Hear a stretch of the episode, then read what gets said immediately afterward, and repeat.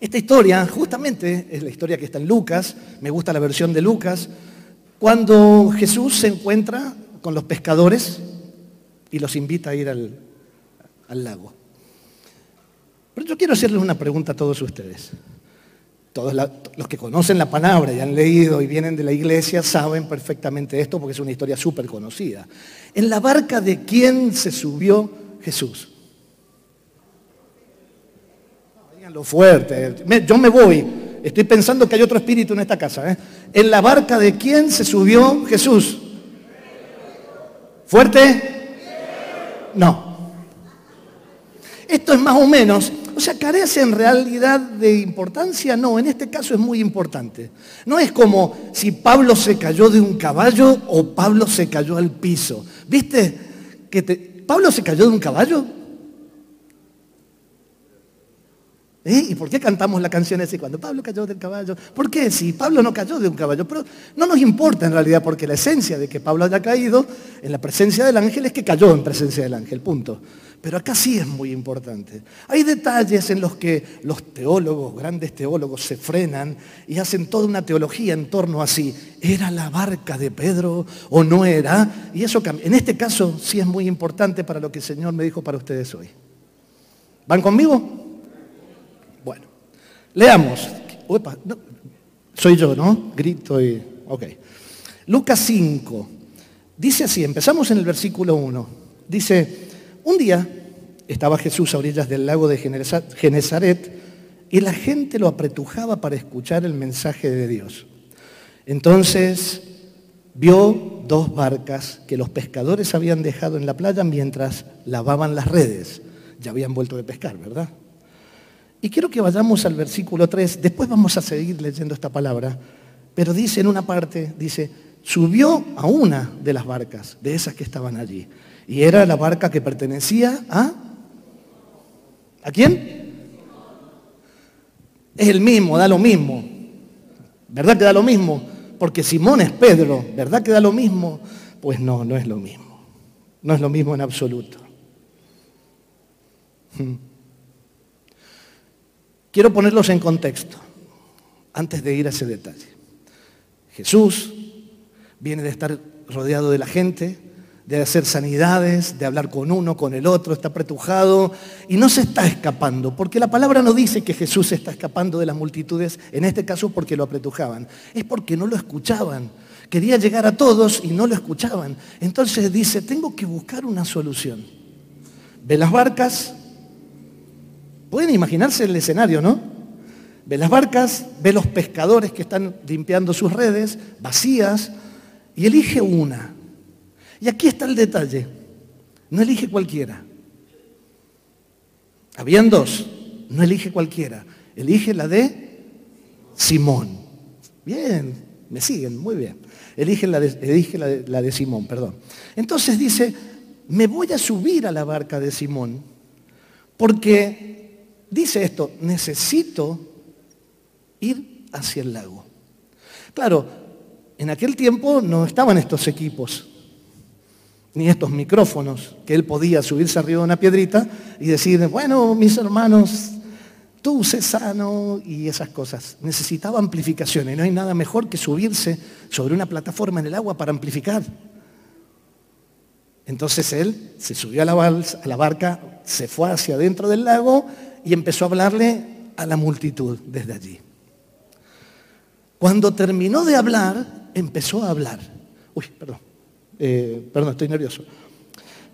Cuando terminó de hablar, no, sí, em, empezó a hablar.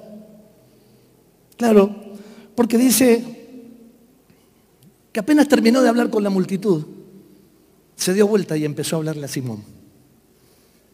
Y este es un detalle que a mí me fascina de esta palabra. Esta palabra está llena de milagros y de actos sobrenaturales. Porque cuando vos entraste aquí empezaste a adorar y empezaste a buscar del Señor. Pero cuando Él empezó a hablar a la multitud, empezó a hablar para todos. Pero cuando Él terminó de hablar con la multitud, empezó a hablar con el individuo, empezó a hablar con Simón. Ese Jesús con su palabra que se va a tu casa, entre paréntesis, cuando te vayas a tu casa, fíjate en qué mesa te sentás, porque el Señor te va a seguir hablando. Porque lo que vos recibís hoy, ahora, en este preciso instante, durante todo este tiempo, es una palabra de la cual el Señor te va a empezar a hablar cuando llegues a tu casa. ¿No les parece atractivo que el Señor use este tipo de cosas que, ignoramos, no? Porque decía, a ver, si le estaba hablando a todos, ¿para qué le habló a Simón? Si estaba, es el mismo, estaba ahí. ¿Y por qué a Simón y no a los otros que estaban en la otra balsa? El Señor mira tu situación, tu corazón, tu estado, tu forma, individualmente. No está mirando multitudes. Él habla a las multitudes, pero mira los corazones. Por eso cuando vos terminás acá, no viniste solamente a adorar, qué lindo estuvimos, qué lindo la reunión, y te vas a tu casa apuradísimo porque se te pasa la pasta o porque se te cocina el asado o porque te está esperando la suegra. Bueno, no quiero, no, no, no hay que correr. Si la suegra te espera, no hay motivo por el cual correr, ¿verdad? No, pero bueno, ponele que la quieras. Ya hablaremos con vos. El tema es que salís corriendo y cuando llegás a tu casa, chau, se fue todo. Y de repente lo que quiere el Señor es que cuando llegues a tu casa, en tu entorno, en tu cotidianidad, dice, ahora hablemos vos y yo. Más o menos como hace el Richard, Cari, ¿no? ¿Qué te pareció a vos? ¿Qué te pareció a vos la palabra? ¿Qué, ¿Qué, hizo en vos esta palabra de hoy? ¿Dónde está el rema de lo que Dios habló? Pero en vos, en lo personal. Un detalle, nada más. Este es un paréntesis. Entonces, ¿se subió a la barca de quién? Simón. Prestenle atención a eso, por favor. Pertenecía a Simón. Si vamos al 4, al Lucas 5, 4 dice, lleva la barca hacia aguas más profundas y echen allí las redes. El cuadro es este. Yo soy muy fabulero, me gustan mucho las caricaturas y esas cosas. Entonces yo no puedo hablar de nada si no me imagino el cuadro.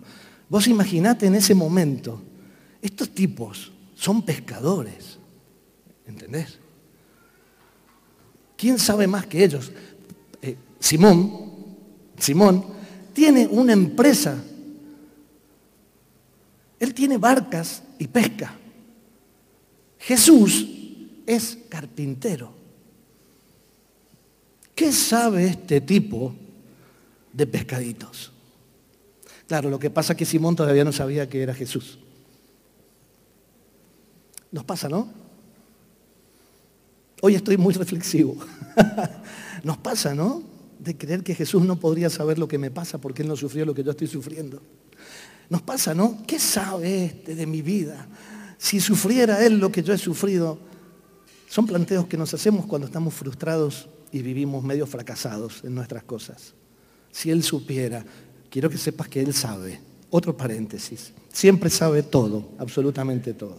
Entonces,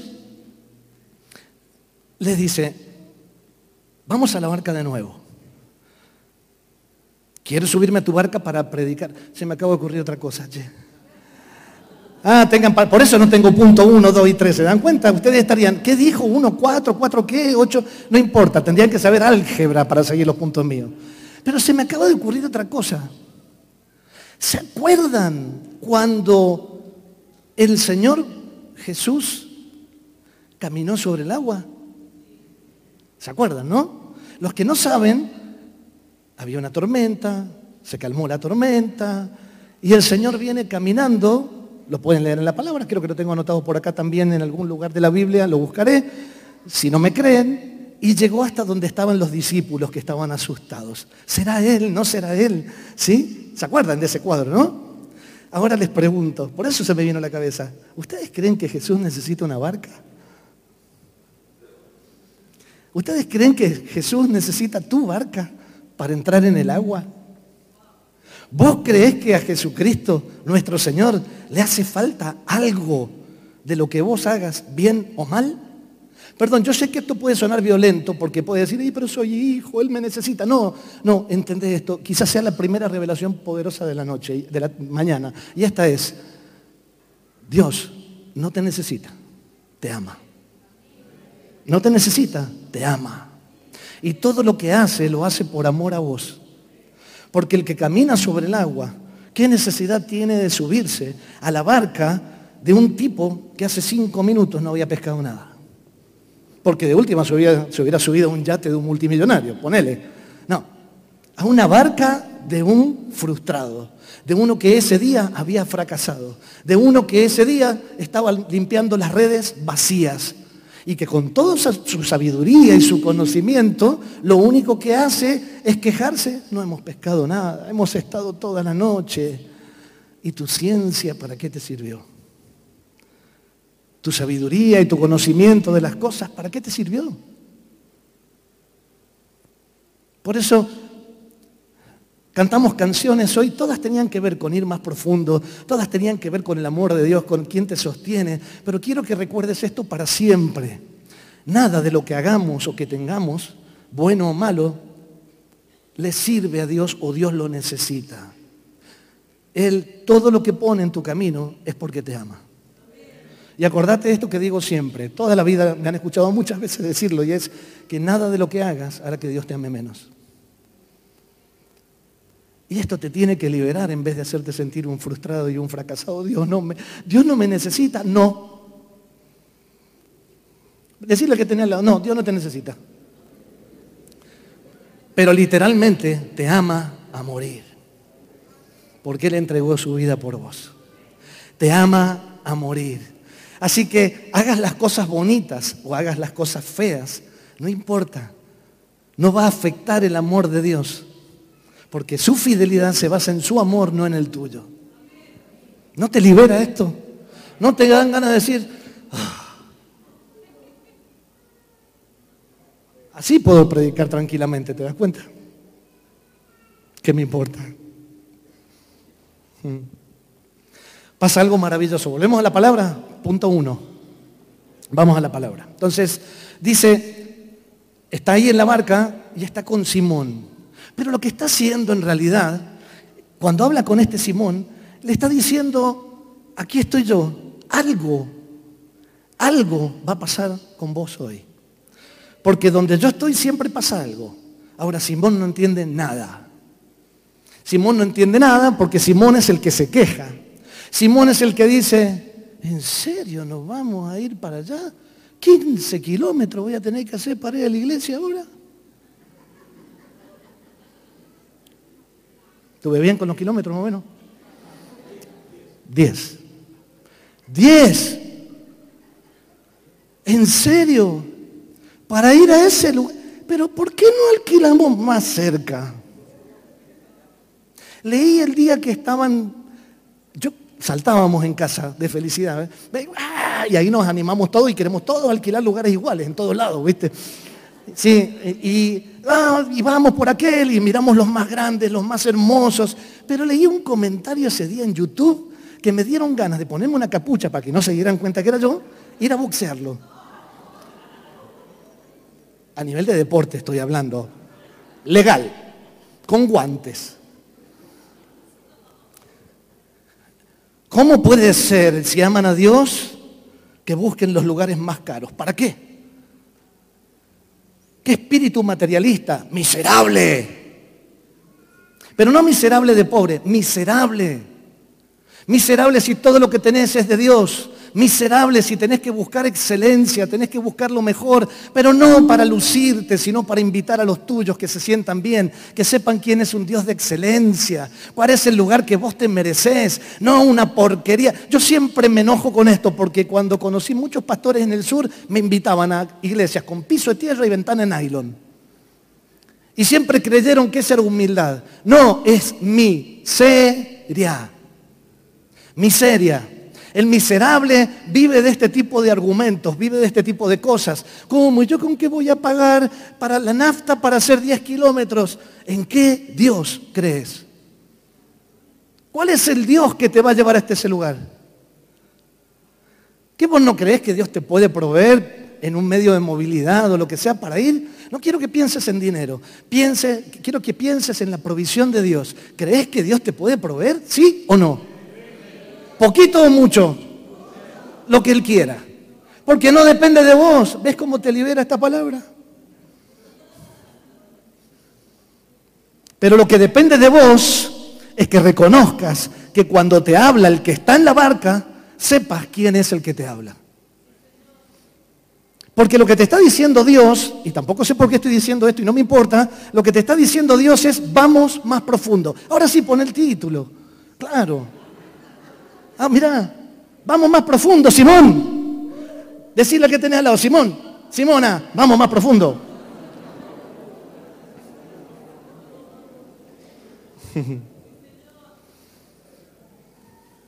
Vamos al cuadro de nuevo. Están en la barca, deja de hablar y empieza a hablar. Deja de hablarle a la multitud y dice, Simón, mira, hace unos 200 metros y unos 30 a la izquierda, porque yo de términos de navegación no sé nada, soy carpintero.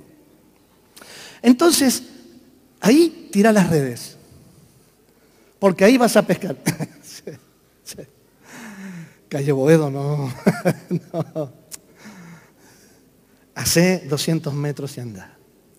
Lo que Dios está intentando en este momento es ver si el Pedro que está en Simón surge.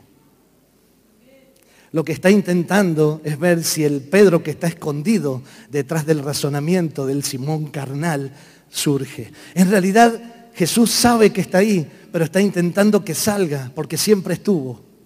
Porque esto es como, no es que Simón Pedro es Simón el nombre, Pedro el apellido. No, Simón Pedro es Simón la carne, Pedro el espíritu. Simón, por eso no se puede subir a la barca de Pedro, porque Pedro todavía no ha conocido a Jesús. Por eso se sube a la barca de Simón. Pero al que le está diciendo que tire las redes no es a Pedro, es a Simón. ¿Ves que esta sutileza sí tiene importancia? No es como Pablo cuando se cae del caballo, ¿no?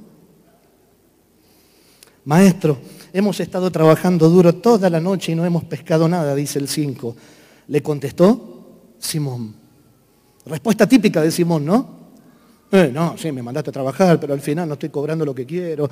Y que, presenté currículum y el trabajo no viene. Y le digo a mi esposa y mi esposa me sigue echando de mi casa. Eh, ¿Y qué te dijo el Señor Simón? No te dijo que tenés que ser esforzado, no te dijo que tenés que orar. No te dijo que tenés que leer la palabra, no te dijo que tenés que escuchar las directivas, el direccionamiento que te dan aquellos que caminaron primero y antes que vos en estas cosas y vencieron. ¿No te han dicho que tenés que hacer esto o esto o el otro? ¿No te están promoviendo para salir de este lugar que hasta aquí fue maravilloso? Para ir a un lugar donde las redes van a explotar. Ustedes van a ver eso, ustedes no. Digo, por como sonó, o estoy más sordo de este lado. a ver, digan amén ahora. Ah, no, están también, en mi oreja, es la izquierda que no me funciona. Dice, maestro, hemos estado trabajando duro toda la noche y no hemos pescado nada. Contestó Simón, pero como tú me lo mandas, echaré las redes. ¿Entendés cuánta revelación acá? Porque me lo mandás, yo voy a echar las redes. Me parece que si vamos para allá, nosotros hemos estado allí toda la noche, pero Simón tiene esto que todos nosotros tenemos en ciertos momentos y es un momento de lucidez. Ese pequeñito momento de lucidez que el Señor necesita para que por esa grietita, ese grano de mostaza, ese pequeño acto de fe mínimo, para decir, probemos bueno, veamos. Y fueron. Y así lo hicieron, dice el 6, y recogieron una cantidad tan grande de peces que las redes se les rompían. Entonces llamaron, escucha esto, llamaron por señas. ¿Por qué creen que esta gente hizo señas? ¿Por qué? Porque estaban ahí, eran de la barca, estaban ahí. ¿Por qué te crees que hizo señas? Tenían la mano ocupada. ¡Ey, ayuden! Estaban laburando como locos. La cuestión que había dicho Dios, que allí habían peces para ellos, estaba funcionando. Y empezaron a llamar por señas. Este es un juego que hago. ¿Por qué te crees que llamó por señas? Luis me dice, porque estaban lejos. Sí, ponle lo que se te dé la gana. Pero llamaron por señas. Sea porque estaban lejos o porque estaban cerca y tenían las manos ocupadas. Pero el tema no está ahí. El tema es que llamaron. Porque necesitaron. Porque solos no podían. Llamaron porque sin un equipo vos no podés hacer nada. Sin un equipo vos no podés recoger redes. Sin un equipo vos no podés impedir que tu barca se hunda. Y cuando acude el equipo, no solamente vos llenas tu barca, sino la otra también se llena porque es suficiente para ambos. Y dejas de pelearte por de quién son los pescados. ¿Mm? Este es mi pescado. Yo me lo he transpirado. ¿eh?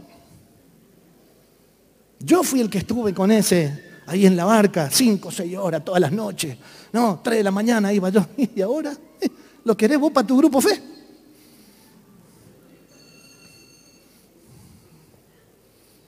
Esto no sé si fue el Señor. Bueno, pídanle al Espíritu que haga lo que pueda con eso, ¿ok?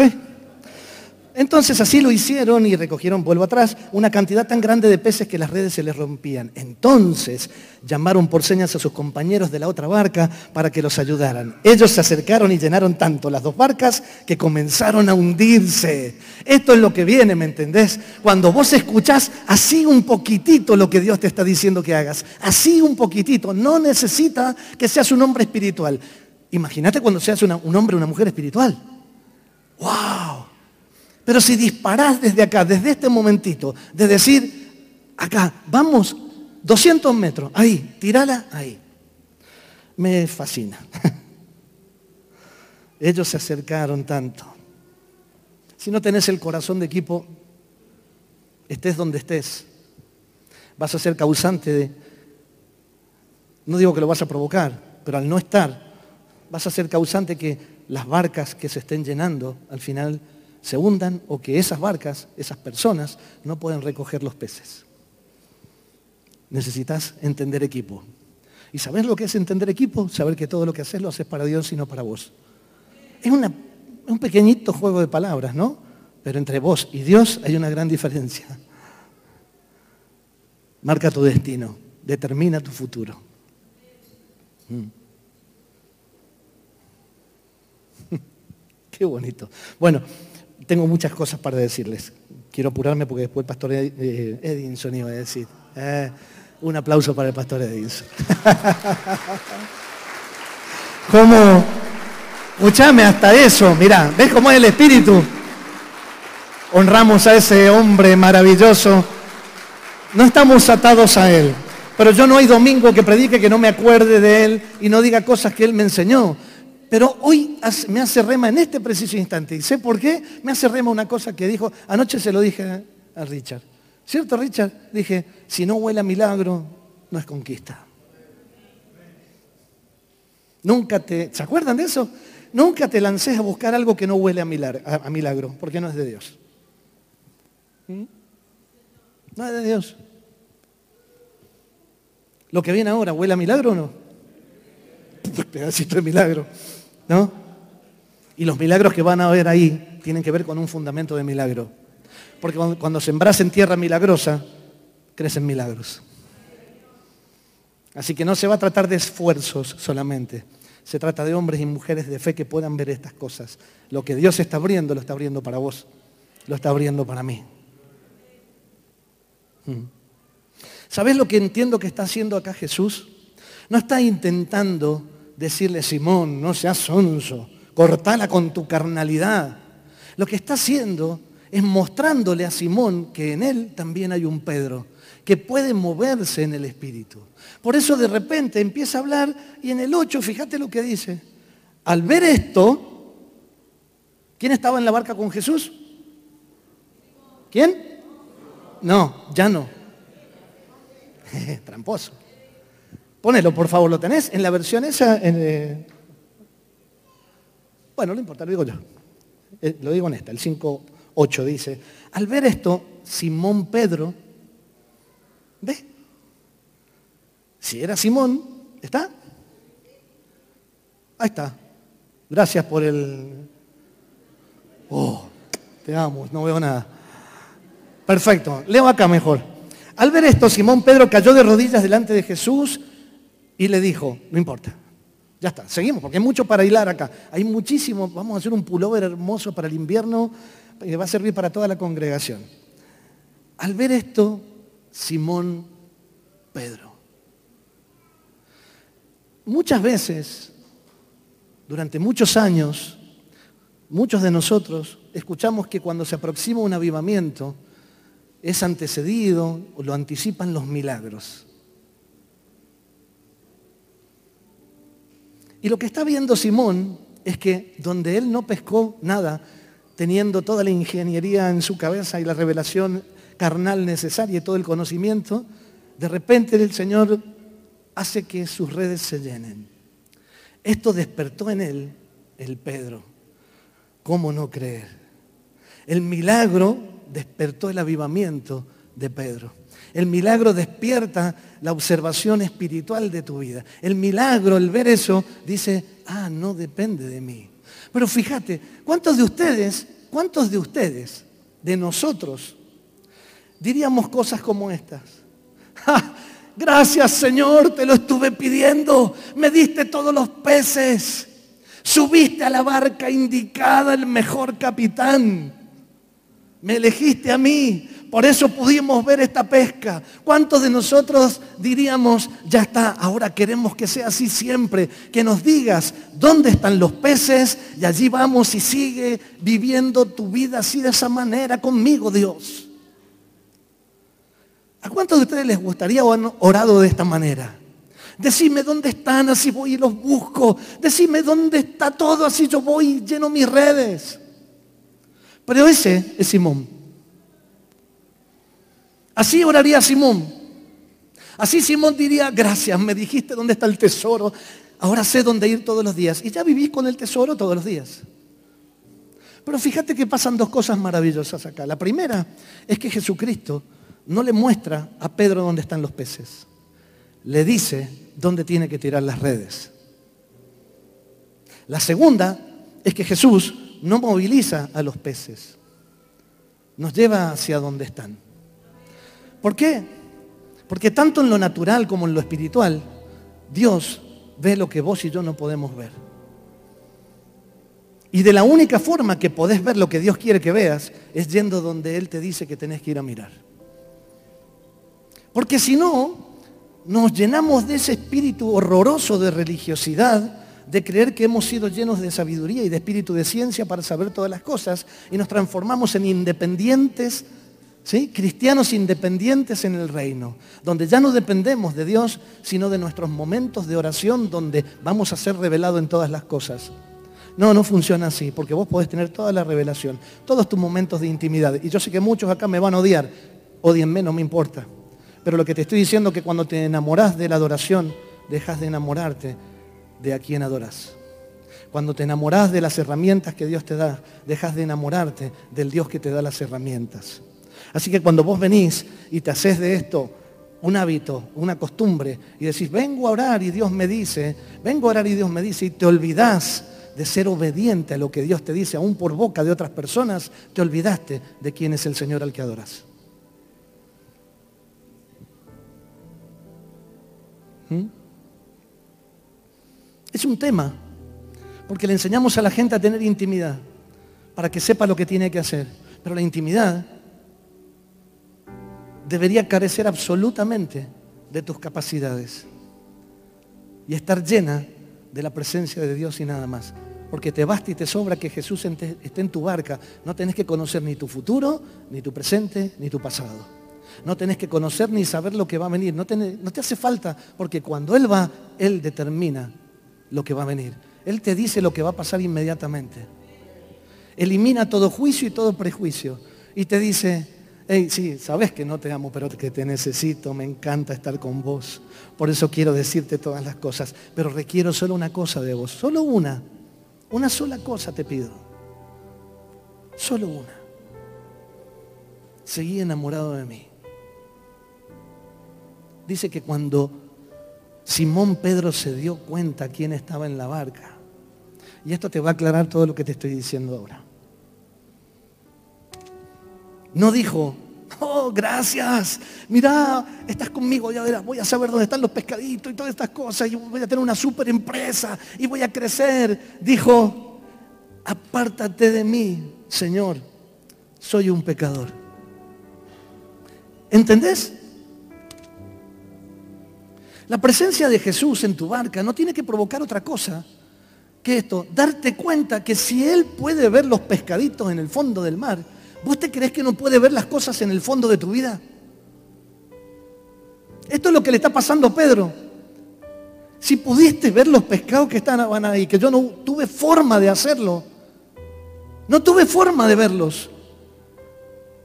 Me imagino lo que estarás viendo en mí ahora. Pero esto no te tiene que poner, perdón Señor, soy una porquería. No, alegrate conmigo. Porque lo que está viendo Él es al hermoso, a la hermosa, al conquistador, a la conquistadora, al enamorado, al restaurado, al que va a decir bien, al que salió de la miseria. Porque esto es lo que ve Jesús en Simón. Simón no lo ve. Pero está esperando que surja Pedro porque Él sí lo va a ver. Porque el único que puede ver lo que Dios tiene para tu vida es tu yo espiritual. Es el revelado, el que vive con el Señor. Porque Simón te va a decir una y otra vez, no pescamos nada, soy una miseria, mi pasado, mi porquería. Simón te pone techo. Simón te dice, dependes de tus capacidades. Pero Pedro dice, cállate Simón, el que maneja la barca soy yo. Y voy a ir a donde Jesús me dice a tirar las redes. Y ese Pedro ni siquiera es un pescador. Simón sí. Pero ese Pedro nunca estuvo en control. Ese Pedro nunca estuvo navegando. Ese Pedro nunca tuvo el timón de la barca. Siempre lo tuvo Simón. Pero cuando Pedro toma el control, dice, ah, Señor, Si pudiste ver estos peces debajo del agua, ¿cómo no vas a ver lo que yo vivo en mi vida? Y Jesús creo que podría haberle dicho que no está escrito, y no se lo dijo, pero sí está escrito mucho más adelante, en muchos versículos más, cuando habla de su Pedro. Y él pudo ver, escondido en ese Simón, al Pedro que iba a dar el primer discurso de un cristiano de la iglesia en Pentecostés. Él pudo escuchar esa frase que comienza así. Y Pedro se puso de pie. Y empezó a hablar a las multitudes. Y le empezó a decir, eso es lo que vio el Señor, ¿entendés? Lo que ve en tu Simón, lo que ve en vos, no es ese carnaza que gobierna permanentemente todas las cosas. Lo que está mirando y lo que está intentando hacer es que no que nazca ese Pedro, porque está en vos desde el día que dice la Biblia, mi embrión vieron tus ojos. Ese día sopló espíritu en tu vida. Y ese día dijo, bueno, Simón Pedro, vayan al mundo a caminar. Pero, ¿conocen el juego ese? Simón dice, vivimos así. Simón dice que mientas. Simón dice que eres un miserable. Simón dice, no podés. Simón dice. Y lo que está diciendo el Señor es, ya es tiempo de dejar de jugar, Simón dice. Y empezar a jugar un juego que nos podríamos inventar, algo así como Pedro gobierna.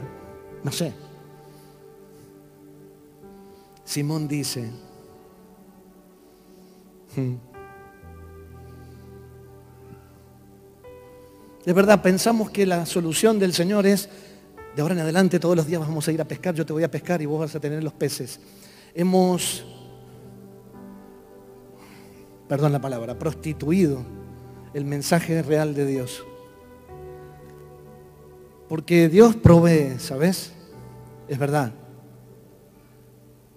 Pero Dios no trabaja con los que no son humildes y no reconocen quiénes son delante de Él primero. Porque si no sería magia. Y alguien, ah, Mel, vos empezaste hoy diciendo, quiero que recuerden el día. Y también dijiste, bueno, seguramente tu vida cambió, por ahí te fue mal y por ahí te fue bien. Levante la mano al que le fue todo bien desde que conoció al Señor, a ver. Al que le fue todo bien, que fue todo perfecto, que no sufrió necesidades, que no perdió a nadie. Levante la mano. No veo bien, no sé si son las luces, pero no veo ni una mano levantada. Dios no hace magias. Dios trabaja con hijos. Dios trabaja con procesos. Y en este caso el proceso consiste en hacer surgir al Pedro que está escondido detrás de Simón. ¿Me estoy explicando con ustedes? Ya voy por el punto uno. Dios está intentando surgir en vos un Pedro que quizás ni siquiera vos sabés que está, pero que Dios sí está viendo como vio los peces. Por eso es maravilloso que no dependa de vos, pero sí depende de dejar que Jesús suba a tu barca. Si vos dejás que suba a tu barca, vas a encontrar los peces. Si escuchás todos los días, porque esto es de todos los días, viste que los pescadores salen todos los días. Sabían ustedes, ¿no? No es que pescan una vez a la semana y después vuelven. Salen todos los días a pescar. Todos los días necesitas tener intimidad y a Jesús en tu barca. Todos los días necesitas tener un tiempo en el que le digas, qué lindo tenerte acá conmigo. Sé que estás viendo lo que está dentro mío. Ya lo sé, sos Jesús. Vos sabés lo que hay adentro mío. Yo no te pido magia. ¿Qué tengo que hacer hoy? ¿Cómo tengo que hacerlo hoy? Además de lo que me dijiste que es, hace una semana celebramos Pascua. Y si en la Pascua nosotros no hablamos y no declaramos esta verdad, que lo único que le pidió el Señor en ese discurso en el libro de Juan es, vayan y amen. Digan a los demás cómo los he amado y vayan y amen a los demás. Ese es todo el secreto del discurso de Dios. Todo lo que dice el Señor en el libro de Juan, en la cena, cuando está con sus discípulos, apunta a eso. Te lavo los pies porque te amo. Porque el servicio sin amor no es servicio. Muero por vos, ¿por qué? Porque te amo. Voy a la cruz y cargo con todos los pecados, ¿por qué? Porque te amo. Ah, no es porque quería ser héroe, no, es porque te amo. Y voy a resucitar, ¿por qué? Porque te amo. Para mostrarte que dije la verdad y mostrarte el Dios en el que crees. ¿Ok? Es porque te amo. Y les dice al final, esto que han visto y oído, esto que han compartido conmigo. Cada vez que compartan la cena, ¿se acuerdan de la cena? Cada vez que, compartan, que partan el pan y compartan el vino, recuerden, este es el mensaje que quiero que den, que recuerden lo que yo hice y por qué lo hice. Y en esencia es, si estoy en tu barca, me dejas subir a tu barca, ¿vas a entender que por amor yo te quiero llevar a los mejores lugares? ¿Vas a entender que toda mi intención es que cuando deje de hablar a las multitudes, yo soy tuyo, soy personal, soy tuyo, lo que quiero decirte va a ser bueno para vos y que cuando lo escuches y lo actives, se te va a hundir el barquito de la provisión que vas a tener. Y no te hablo solo de economía, no te hablo solo de pescados. Estoy hablando de la prosperidad que habla la palabra, en cuerpo, en alma y en espíritu. ¿Seguimos? Me fascina. Yo escribí acá así, como frases que se me van ocurriendo, es aplaudo a Pedro. Y me gustaría que te vieras en el espejo y dijeras, te aplaudo el día que digas, Señor, estuve buscando y por tu bolsillo. Pero ahora lo único que busco es que te subas a mi barca. Lo que vos digas, para mí estará bien. Y no es que me reconozco solamente como pecador porque ves todo lo que hay en mí pero me reconozco como necesitado tuyo. Es imposible que yo haga lo que vos acabas de hacer y lo que me acabas de mostrar. Vivís desesperanzada o desesperanzado de tus cosas porque estás intentando ser un pescador como estos que limpian sus redes y salen día a día y a veces son tres pescaditos y a veces nada. Cuando tenés a un Señor que puede subirse a tu barca y decirte, estas son las estrategias que yo quiero para vos. Esto es lo que te pido que hagas. Pero si no vas, que sería el dejar subir a la barca, si no dejas que estén en intimidad con vos, no te hablo de tus devocionales, ¿sabes? Porque estamos cansados, ¿verdad, Luis? De ver un montón de gente, si tendrán historia ustedes, de ver un montón de gente que dice, yo hago mi devocional y en sus vidas cotidianas son un fracaso, una frustración y una vergüenza para sí mismos. Dios jamás se va a avergonzar de vos porque te ama morir, pero porque no es que tengas un devocional de siete capítulos, cinco horas. Intimidad. Cuando te sorprende la presencia de Jesús en tu barca. Cuando Simón se encuentra desprovisto ya de argumentos. Cuando llegas a ese punto, podés confiar en que estás en intimidad. Solo cuando llegas a ese punto. Cuando te encontrás desarmado y sin argumentos. Cuando todo lo que sabes hacer ya no te sirve. Allí encontrás la revelación y la revelación que viene por la intimidad es la única que te va a llevar a la victoria. La única. Vos decís, ¿qué hago con mi conocimiento? Bueno, pregúntale a Simón. Podés usar el argumento que se te dé la gana, mi amado.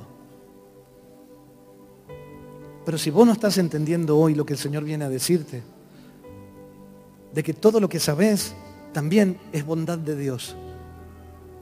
Y que si no lo usás para dejar de usarlo alguna vez que Dios te diga, siempre vas a estar confiando en lo que vos sabés hacer. Pero ¿sabés lo maravilloso de Simón, lo que te enseña?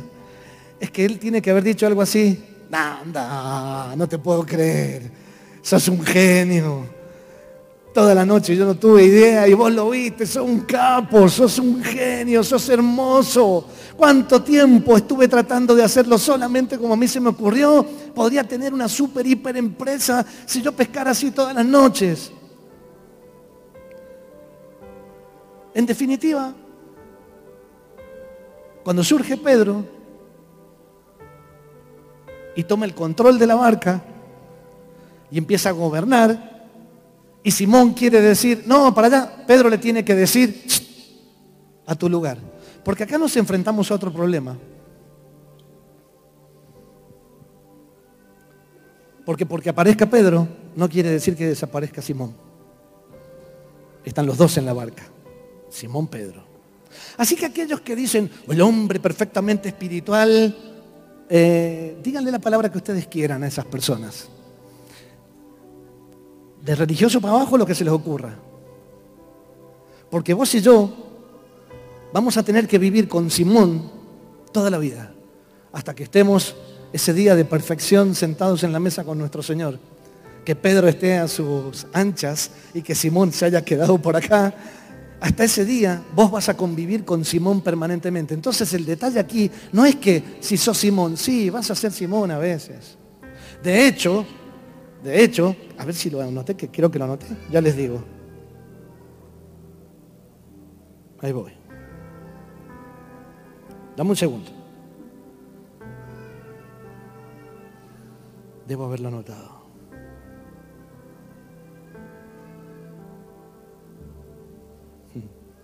Acá.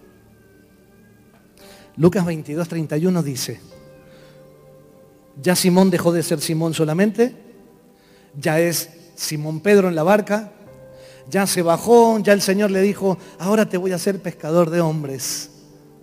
Que eso lo voy a dejar para otro día, porque si no se nos va a armar un lío. Ya saben, ¿no? Lo que tiene que haber dejado para ese, que asienta un poquito la tierra donde les estoy diciendo, ¿y si te dice que dejes todo lo que sabes? Donde te encontrás con comodidad, porque yo no me lo imagino a este tirando un anzuelo y sacando seres humanos de adentro del agua. No era esa la intención. Pedro jamás había hecho esto, de ir a pescar hombres. Dejó su seguridad, lo que sabía, a eso me refería recién. Pero fíjate lo que dice Lucas 22, 31, dijo, dijo también el Señor, Simón, Simón, agua. Esto me suena que habiendo empezado por el Espíritu voy a terminar por la carne. ¿Cómo puede ser, Señor, que primero me dijiste, Simón, barca, pesca, ahora sos Simón Pedro, bueno, ahora te voy a llamar Pedro, pescador de hombres, pasó de ser Simón a Simón Pedro, a ser Pedro y unos capítulos después, un poco de historia después, dice, Simón, Simón, ay, Simón, Simón. Esto te tiene que, a vos, primero dar la calma y la tranquilidad de decir, qué carnaza que fui hoy, ¿no? Bien, Simón. Porque Satanás dice, os ha pedido para zarandearlos como a trigo. La prueba sobre tu carne, la prueba sobre Simón va a existir cotidianamente, todos los días. Por eso, que gobierne Pedro tiene que ser algo de todos los días. Por eso no podés dejar que Simón sea zarandeado todo el tiempo sin que Pedro surja por tu intimidad, por estar con Dios, por mirarlo a Él, por escucharlo a Él, por venir y decir a tu líder, a quien está ayudándote a gobernar tu vida, Simón está ahí, Simón dice, Simón dice, Simón dice, y viene tu líder y te dice, mira, oremos, busquemos, creo que tenés que ir por este lado. Y Pedro escucha. Y Simón se sienta. Y el que maneja es Pedro. Pero de repente te dice, creo que tenés que ir por ese lado. Y Simón no escucha. Y viene el Señor y te dice, después de dos y tres días de que Simón gobierne tu vida, dice, Simón, Simón. Pero como él sigue viendo a Pedro, yo sé que después del zarandeo Pedro va a surgir. Y yo sé que si vos insistís en tu espejo, y esto te lo digo yo como pastor ahora, sé que si seguís insistiendo en tu espejo, que se muera Simón y que aparezca Pedro, no lo vas a conseguir jamás. Porque tu destino y el mío se trata del equilibrio perfecto del Espíritu en nuestra vida con Pedro para que gobernando a Simón tengamos la vida que Dios quiere, pero no matando a Simón. Porque mientras estemos en este cuerpo, vamos a tener a un Simón que conviva con nosotros. No hay forma. ¿Cuándo vas a ser perfectamente espiritual, Pastor César? ¿Cuándo tus emociones van a dejar de gobernarte? ¿Cuándo? Si sos un hombre, una mujer, esto se lo digo a las esposas cuando miran a los maridos que tienen esas cuestiones de carácter extrañas, ¿no? Es decir, ah, siempre igual, no cambias más. Mm, mm, no, lo que pasa es que Simón está muy grandote. Está demasiado crecido, pero sí va a cambiar. Sí va a cambiar. El tema es que tiene que convivir con ese Simón y a veces lo que vive en la calle, la falta de comunión, la falta de intimidad con Dios, la falta de estar en donde tiene que estar en la barca, de dejar que Jesús se suba, de leer la Biblia, de orar, de ponerse de rodillas, de adorar, de tener esa intimidad, hace que Simón crezca demasiado. Entonces, yo creo que la, actitud correcta de los que estamos al lado, de los que vemos a un Simón demasiado exacerbado, sería, te acompaño a orar, porque estoy seguro que lo que te falta es intimidad. ¿Te acompaño? ¿Me, das una mano porque se me están hundiendo los, botes a mí de tantos pescados que tengo? Dame una mano, también se va a llenar el tuyo, vení. ¿Y cómo haces para que se llene tu barca de pescaditos? Tengo intimidad y me gusta, amo obedecer a Dios. Porque sé que donde Él me mande, ahí están los pescados. Pero si no los ves, de eso se trata. ¿Se acuerdan de esa palabrita tan pequeñita, tan chiquititita que tiene solamente dos letritas que se llama fe? De eso se trata. Tu fe respalda todos tus actos. El problema es en quién pones la fe o en qué pones la fe. Si Pedro hubiera puesto la fe en su capacidad para pescar y en su empresa, Pedro no hubiera sido la roca sobre la que el Señor vio que iba a construir la iglesia. Pero como Pedro vio en él, pudo descubrir, verse descubierto por el Señor, que es lo que te pasa cuando estás en intimidad. Te aviso, no quiero ser ni muy teólogo ni nada, es una cuestión de practicidad. Me pasó, te lo puedo contar. Si vos no vas a la presencia de Dios, tu Pedro no surge, porque no tenés un Jesús que te diga dónde está ese Pedro. Si estás buscando favores de los demás y que te digan cómo tenés que actuar, olvídate, no lo vas a encontrar nunca porque querés vivir de la magia. Perdonen, viene el pastor Willy, viene de San Rafael, se fue de acá. ¿Quién lo mandó a este? ¿El enemigo? Y puede ser. Puede ser, viste que Satanás los pidió para zarandearlos. Pero créeme que si no tenés cruz, Créeme que si no tenés rodillas, créeme que si no tenés intimidad, créeme, no hay secretos en el Evangelio. No busques otra cosa. Mira, la murmuración, la crítica, todo tiene un solo fundamento. Vos no estás buscando el corazón de Dios. Decime lo que se te dé la gana, pero cuando vos buscas el corazón de Dios, de lo único que te llenás es de lo que Él tiene. Y es misericordia, es amor, puede ver con placer al que está delante, aunque sea un Simón, porque ve en Él al Pedro que va a surgir. Si vos no tenés intimidad, no tenés esto. Y busca el argumento que quieras. Tírame. Yo le pedí a Richard, por favor, no trajeron zapallos, ni tomates, ni nada, no, gracias a Dios. Porque a esta altura de mi vida yo no puedo decirles otra cosa que esto que les estoy diciendo. Que tu vida puede transformarse en un acto de magia tipo Marvel, pero cuando se dice fin, se terminó.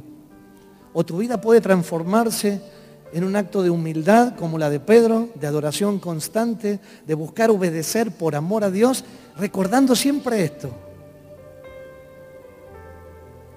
Él no necesita nada tuyo. Y así todo dio su vida por vos. No hay nada que vos tengas que Él le sirva, ¿sabes? ¿Suena duro? Bueno. Eso es el Evangelio. Cuando te suena duro, tenés dos opciones. ¿Lo crees y lo aceptás como Pedro o seguís siendo Simón? Estábamos en Bariloche años atrás y había uno que se paraba siempre en la congregación y decía, no es tan así. Esa frase, no es tan así. Todo lo que decías, como esto, hey, si no tenés intimidad, no entendés lo que Dios quiere para vos. No, no es tan así. Porque Dios por misericordia te habla y me daba todo un discurso. Eh, todo no es tan así. Nevaba, había nevado, había como medio metro de nieve. Le dije a uno que venía a la iglesia, que vivía al lado, por favor, ¿me traes una pala? Me puse la campera, les dije a todos, busquen la campera. Éramos como 70, una cosa así. Busquen la campera. Nos fuimos al donde terminaba mi calle, había un campo, ¿sí? cerca del lago, ya ¿te acordás? Donde vivíamos el barricito ese, había un campo. Pasamos el alambrado, me puse así, todos no entendían nada, agarré la pala, hice un pozo, les hice llevar un papelito y les dije, escriban, no están así. Hicimos un entierro, un velorio maravilloso enterramos el no están así y nos comprometimos a no manejar más argumentos como esos delante de Dios. Y lo cambiamos por esto. Cada vez que Dios diga algo y en vos quiera surgir el no están así, recordá que está enterrado. Vas a tener que buscar otra forma. Y la forma es, no lo entiendo. ¿Me lo explicás? Porque yo soy pescador. Vos sos carpintero, no lo entiendo. Ese es Simón, ¿no? ¿Me lo explicás? Y el Señor te va a decir, no te lo voy a explicar, te lo voy a mostrar. Porque cuando vos decidís trascender e ir más allá de tus razonamientos, del Simón dice, allí es cuando suceden las cosas. Ese es el primero y tan grande obstáculo que tenemos para no entender lo que Dios nos quiere decir. Si te dice, deja de murmurar, pero no sabes lo que me hicieron, deja de murmurar. El Señor te dice, deja de murmurar, lo importante es que entiendas quién sos detrás de ese murmurador. No necesitas ningún argumento porque lo que vas a ver te va a apartar de esas historias extrañas, de todo ese, campo lleno de ortigas para llevarte a campos verdes. Hmm.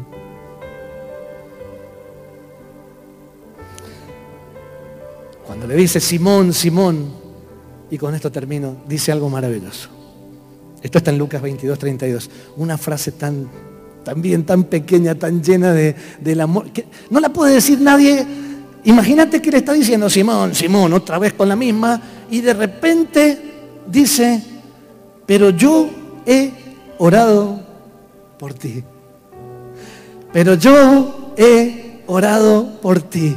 ¿Vos entendés esto de que el mismo Señor al que vos una y otra vez um, le, tapas el oído, le torces el camino, no lo obedeces, vuelve a decirle al mismo Simón, a vos, al mismo Simón, una y otra vez, tranquilo. Sé que la convivencia con Pedro es difícil. Yo sé muy bien que te cuesta menguar ese Simón, pero tranquilo yo he orado por ti para que no falle tu fe. Ese es el Dios en el que creemos. Ese es el Dios que sube a tu barca. Ese es el Dios que te dice, Simón, vamos a descubrir a Pedro que está ahí. Está ahí. ¿Sabes lo que ve en tu corazón? ¿Sabes lo que vio? No, no ve tu pasado horrible. No ve si fuiste un asesino, un adicto. Dice, eso ya me encargué en la cruz. ¿Sabes? Yo ya me encargué en la cruz. Lo que quiero es que vos veas conmigo a quién veo yo. No que lo sigas viendo como Simón. Quiero que vos veas conmigo a quién veo yo. Yo sí veo a uno que no tiene el techo bajito.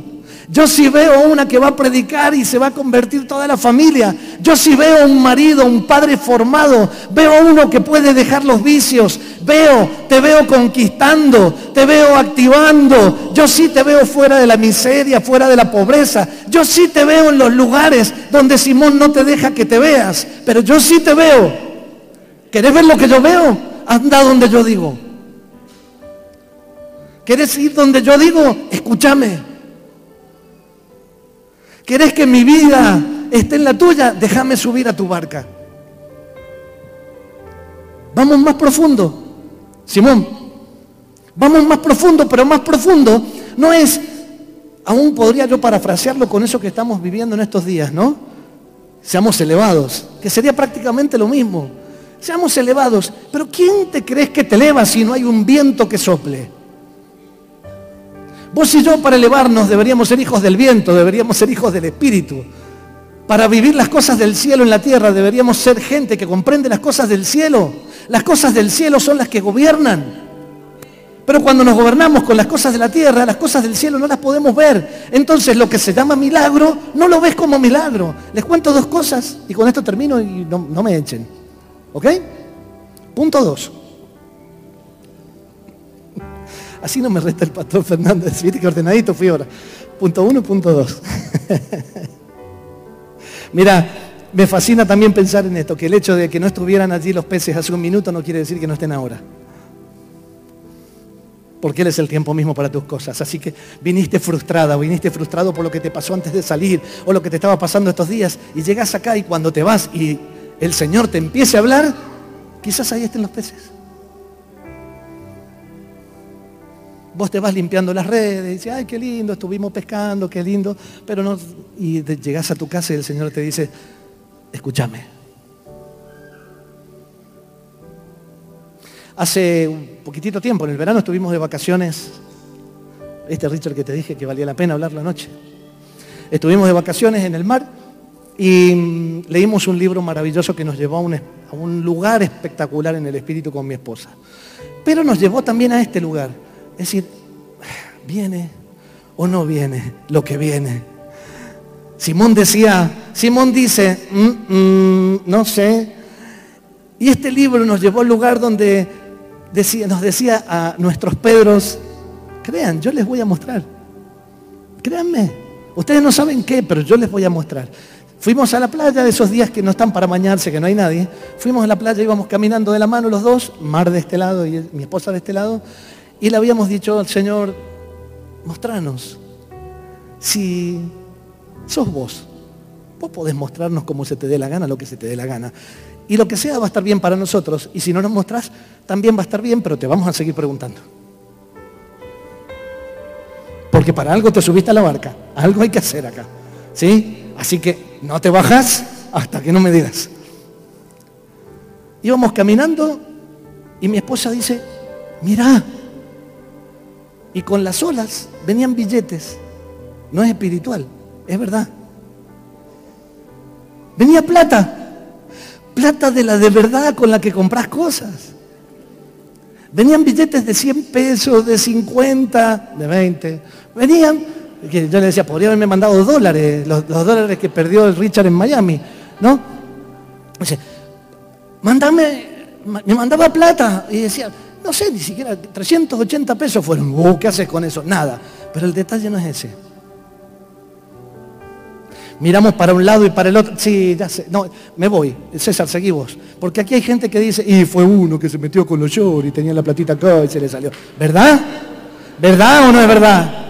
¿Quién pensó eso? Levante la manito. A ver. Ah, y no levanta la mano nadie, pero lo pensaron, no me digan que no. Yo los invito a todos ustedes, si pudiera lo haría pagándoselo, pero se lo pagan ustedes. Los invito a todos ustedes al mar. Nos ponemos en filita, de punta a punta en la playa, todos, todo el tiempo que sea necesario y oramos, Señor, mandanos billetes en las olas.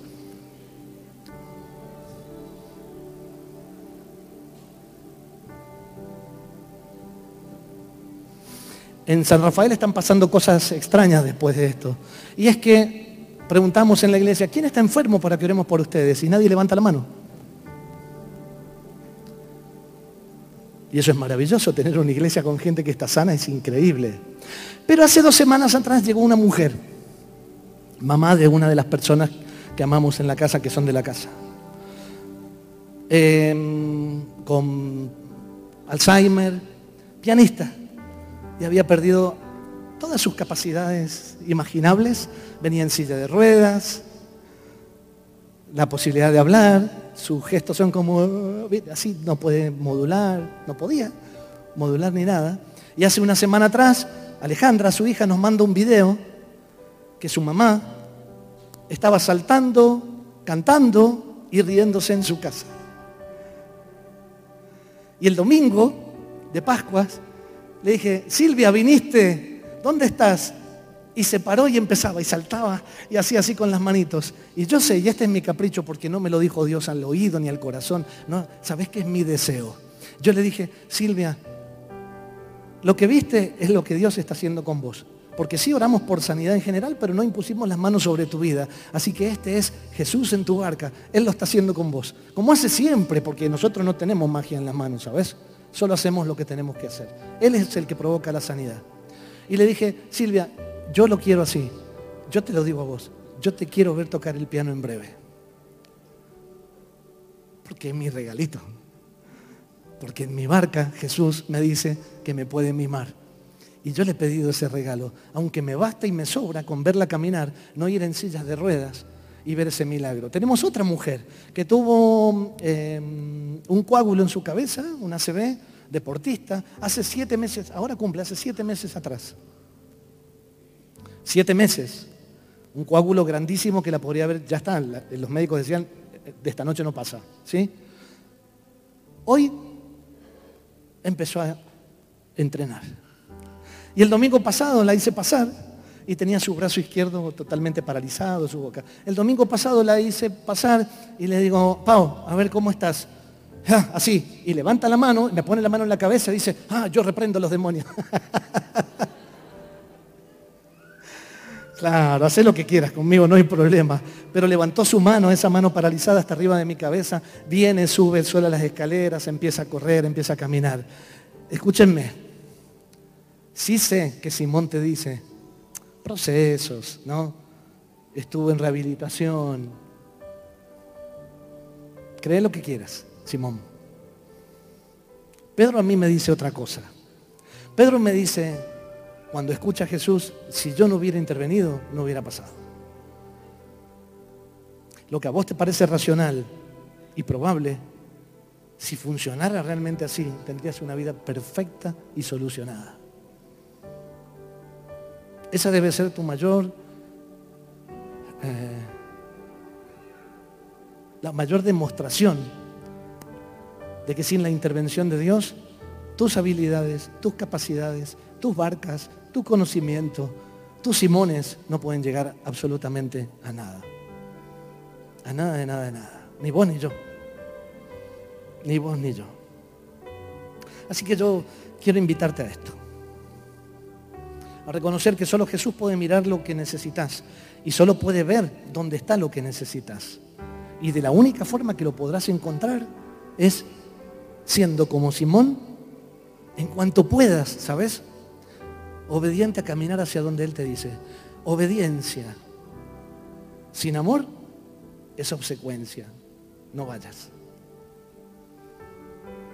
Si vos no reconoces el amor de Dios en tu vida, que Él te dio la salvación, que Él esta mañana te abrió el oxígeno, que podés respirar y que tu corazón late porque Él le impulsó el movimiento, si vos no reconoces a ese Dios que entregó a su Hijo para que muriera en la cruz por vos, si vos no reconoces que todo depende de Él, que todo es por medio de Él y para Él, si vos no tenés la actitud de Pedro, Señor, ¿qué hago yo delante tuyo? Donde me lleves está bien. ¿Qué estarás viendo delante mío? Y si vos no reconoces que no necesita nada de vos ni de mí, y que todo lo que nos permite, nos regala y hace a favor de nosotros es porque nos ama a morir, entonces vas a seguir caminando como Simón toda tu vida, llorando y lloriqueando de por qué aquel sí y a mí no. ¿Por qué? ¿Y cuándo? En vez de disfrutar lo que te ha dado. Y yo le doy gracias a Dios por este lugar. Y le doy gracias a Dios por ustedes. Porque los que vinimos de una casa en Maipú, una oficinita en una fábrica. ¿Cierto Luis? ¿Cierto Anita? Cuatro familias o tres familias, ni me acuerdo cuántos éramos. Y que emprendimos este camino para llegar hasta este lugar. Y verlos a ustedes, fruto, ustedes son los peces que se llenaron en esas barcas, que en un momento se dieron casi vuelta y que hoy el Señor está diciendo, eso no murió porque ese es mi plan. Vamos a aguas más profundas. Eso te dice a vos. Vamos más profundo. Vamos al lugar donde Simón no puede entender. Vamos allí. Dejemos de andar en la orilla, en la costa. Dejemos de argumentar con debilidad nuestra vida y démosles a esas vidas un fundamento, una profundidad de riqueza, de altura. Basta de vivir en la chatura. Basta de vivir en el Simón dice. No te preguntes cómo lo vas a hacer porque no sabes cómo hacerlo hasta hoy no supiste cómo hacerlo. Deja que Jesús te diga dónde tirar las redes. Deja que Jesús te diga dónde llevar tu barca. Solta el timón ahora, ¿sabes? Deja que Él gobierne. Es tu tiempo. Este es el regalo de Dios.